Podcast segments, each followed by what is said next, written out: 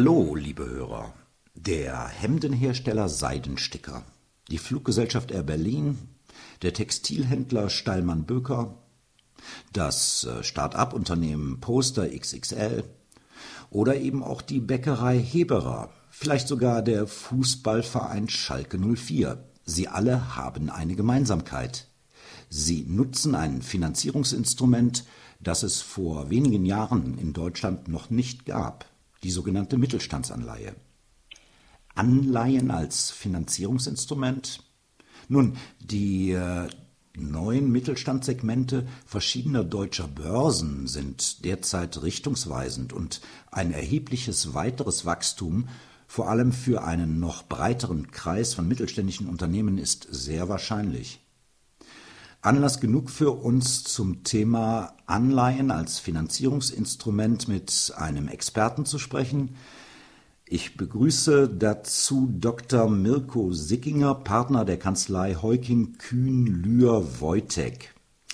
Herr Dr. Sickinger gibt uns einen Überblick über die Emissionen von Mittelstandsleihen in Deutschland und eine Anleiheplatzierung. Guten Tag nach Köln. Guten Tag, Herr Dr. Sickinger. Herr Dr. Sickinger, warum, warum sind Anleihen als Finanzierungsinstrument für den Mittelstand derzeit so populär? Die Anleihe ist letztlich als Kapitalmarktinstrument natürlich zunächst einmal eine Finanzierungsmöglichkeit, mit der sich der typische Mittelständler lange Zeit nicht auseinandergesetzt hat. Die Initiative ging ursprünglich von den Börsen aus, gerade von den Regionalbörsen, vornehmlich Stuttgart die nach einem weiteren Modell gesucht hatten, um sich eben auch als Börse mit Umsatz zu versorgen. Das war das Instrument der Mittelstandsanleihe. IPOs waren immer seltener geworden und so sollte als alternatives Wertpapier die Anleihe letztlich einem breiteren Publikum schmackhaft gemacht werden und dafür brauchte man Emittenten.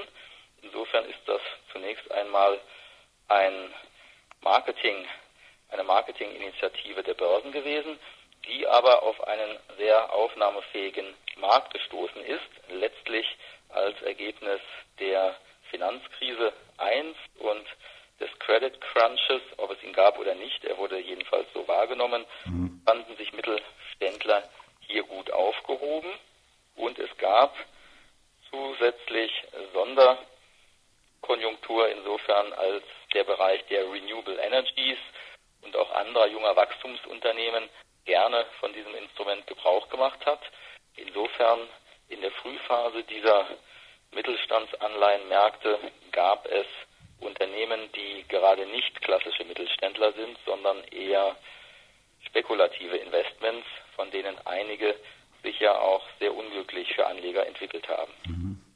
Nun, anders als beim Börsengang, bei dem sich der Einfluss der bisherigen Unternehmenseigner verringert, ermöglicht ja eine Anleihe dem Unternehmen den unmittelbaren Zugang zum Kapitalmarkt, ohne dass dies zu einer Änderung der Eigner- und Kontrollstrukturen führt. Auch scheint der Aufwand für das finanzsuchende Unternehmen deutlich geringer als bei einem Börsengang. Wo liegen denn die äh, juristischen Fallstricke?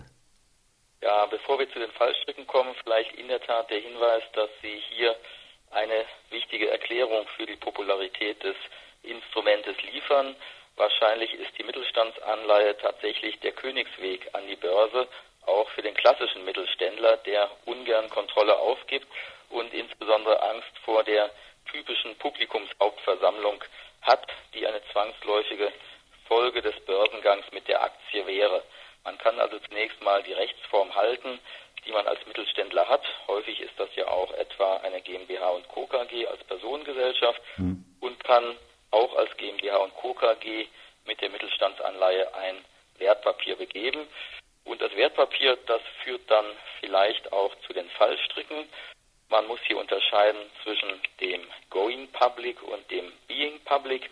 Beim sogenannten Going Public, also der Frage, wie komme ich mit meiner Anleihe an die Börse, muss ich formal die Anforderungen erfüllen, die ich auch mit der Aktie erfüllen müsste. Ich müsste also insbesondere einen Wertpapierprospekt schreiben lassen.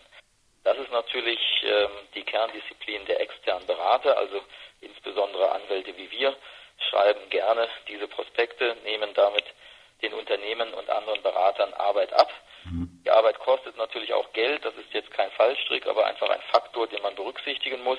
Und daraus folgt eben, dass wirtschaftlich so eine Anleihe letztlich Sinn macht, ab äh, Platzierungsvolumina von 10 Millionen Euro. Also nicht jeder Mittelständler wird hier eine Option haben. Und der eigentliche Sweet Spot, neudeutsch gesprochen, den sieht man zwischen 30 und 70 Millionen Euro. Air Berlin von Ihnen erwähnt, ist dann eher ein Ausreißer mit deutlich über 100 Millionen Euro. Mhm. Die typischen Platzierungen heute liegen ja eher jetzt zwischen 10 und 50 Millionen Euro. Nun, in der Vergangenheit war es vielfach ein Nachteil von Anleihen gegenüber Krediten, dass äh, ihre Finanzierungskonditionen zu einem späteren Zeitpunkt kaum noch zu ändern waren.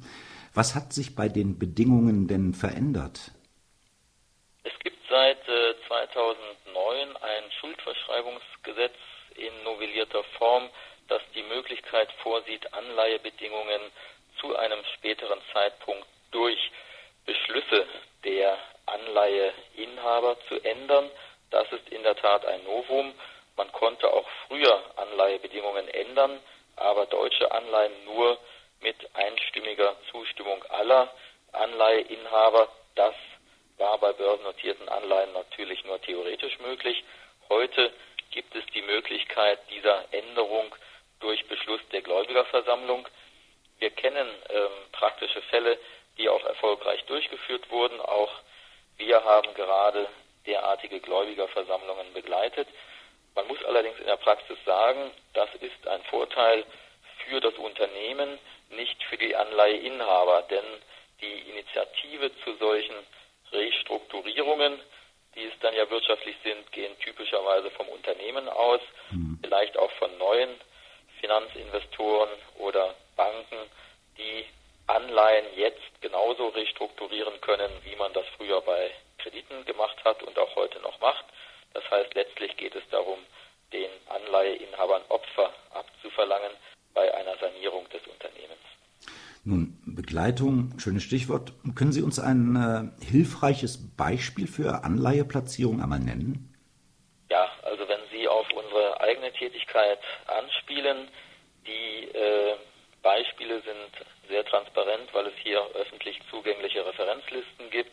Gerne wird immer auf ähm, letztlich konsumorientierte, also äh, B2C Marken hingewiesen, in jüngerer Zeit Brauereien mhm. oder auch Textilunternehmen. Wir haben etwa Carlsberg oder Seidensticker in diesem Bereich begleitet. Seidensticker ist ein typischer Mittelständler aus Ostwestfalen, der räumlich und mental dem Kapitalmarkt sicherlich nicht sehr nahe stand, aber die klassische Rechtsform der GmbH und Co. KG trotz Anleiheplatzierung natürlich beibehalten konnte, immer noch ein absolut inhabergeführtes Unternehmen ist in Familienhand und sich trotzdem auf diesem Wege dem Kapitalmarkt öffnen konnte. Die Anleihe war in kürzester Zeit platziert, sie war siebenfach überzeichnet und ich denke auch der Aufwand, den das Unternehmen hier hatte, war absolut überschaubar.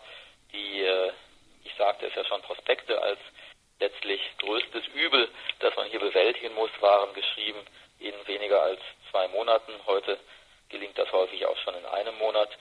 Und insofern ist das wahrscheinlich ein erfolgreiches Beispiel für derartige Maßnahmen. Zum äh, guten Schluss dieses Gesprächs geben Sie uns eine Prognose für die Entwicklung von Mittelstandsanleihen. Ich bin für dieses Marktsegment sehr optimistisch und wir werden sehen, dass gerade auch in diesem Jahr bis zu den Sommerferien noch eine ganze Reihe erfolgreicher Anleiheplatzierungen laufen werden. Letztlich aber ist all das nur eine Spitze des Eisberges, denn wir sehen zunehmend eben doch den klassischen Mittelständler, der sich jetzt für diese Idee öffnet und wir glauben, dass dies realistisch eine zweite Säule der Mittelstandsfinanzierung neben der Bankenfinanzierung werden kann. Die Mittelstandsanleihe, ein Finanzierungsinstrument, das es vor wenigen Jahren in Deutschland noch gar nicht gab. Ich danke Ihnen für diese Informationen.